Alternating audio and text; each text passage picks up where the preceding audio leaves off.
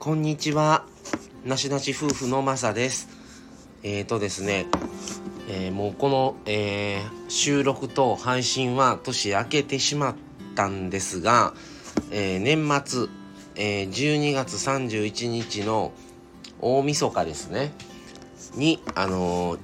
まあすぐ近くのマサの実家に行って、年越しうどん、年越しそばまああのうどんの方が好きなので年越しうどんになったんですけどもそれを食べてきたよという話です。えーとですねも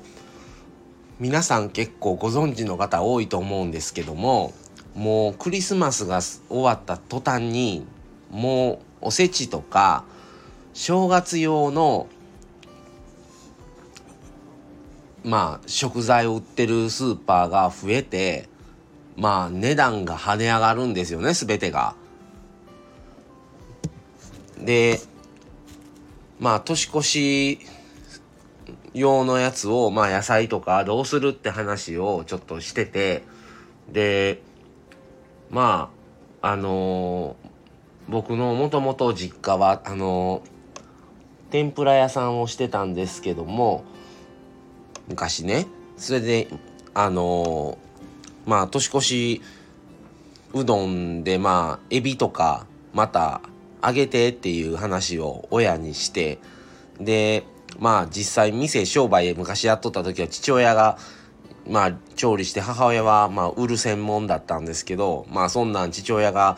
ね料理してくれるわけもなくあの母親がまあエビじゃああげようかいうこととあとまあ他なんかあげようかってなって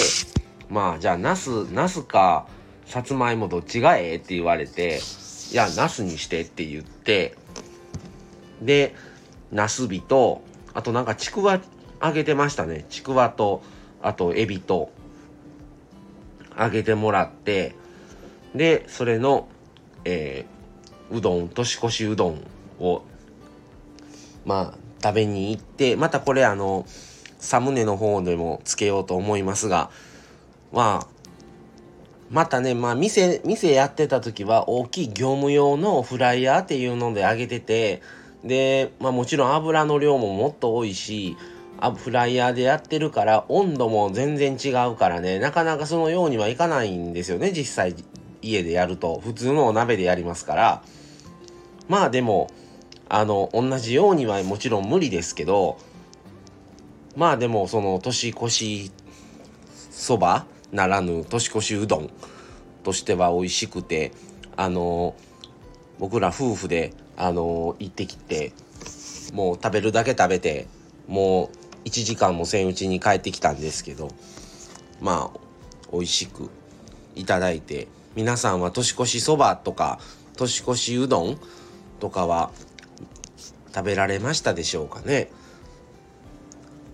まあ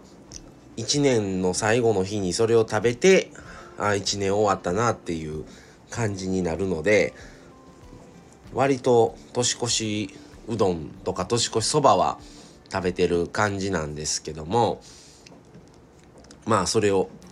今年も美味しくいただけてまあ無事に1年まあいろいろありましたけどまあ乗り越えれたなっていうことでさあじゃあおせちっていう話にまた続いていきますがまあ今回は年越しそばを食べてきたという話でした。はい。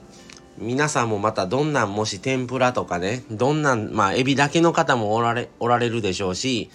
もう付随していろいろあげたよ人とかもう全て買いましたとかまあいろんな方がおられると思うんですけどもまたもしよろしければコメントなど打っていただければと思います。はいそれでは今日はこの辺で終わりにしたいと思います、えーまた次回もお楽しみに。それではさようなら。